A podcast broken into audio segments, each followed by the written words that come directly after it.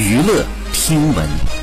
关注娱乐资讯，十号晚上，夏之光全球后援团发布维权公告，称夏之光今日在废旧工厂进行团综录制过程当中，右面部大范围受伤，且并未在第一时间送往医院对伤口进行专业的消毒处理。表示截至目前，依旧没有得到公司的任何回应，要求公司道歉，并且呢公开艺人受伤的原因。有媒体联系了公司的工作人员，对方回应到已经第一时间消毒和处理，多谢关心。同时，夏之光也发文回应了此事，说一个不小心遇到了经。机的男生战胜他时不小心划到了脸，没事的，第一时间消毒了，会照顾好自己。好，以上就是本期内容，喜欢请点击订阅关注，持续为您发布最新娱乐资讯。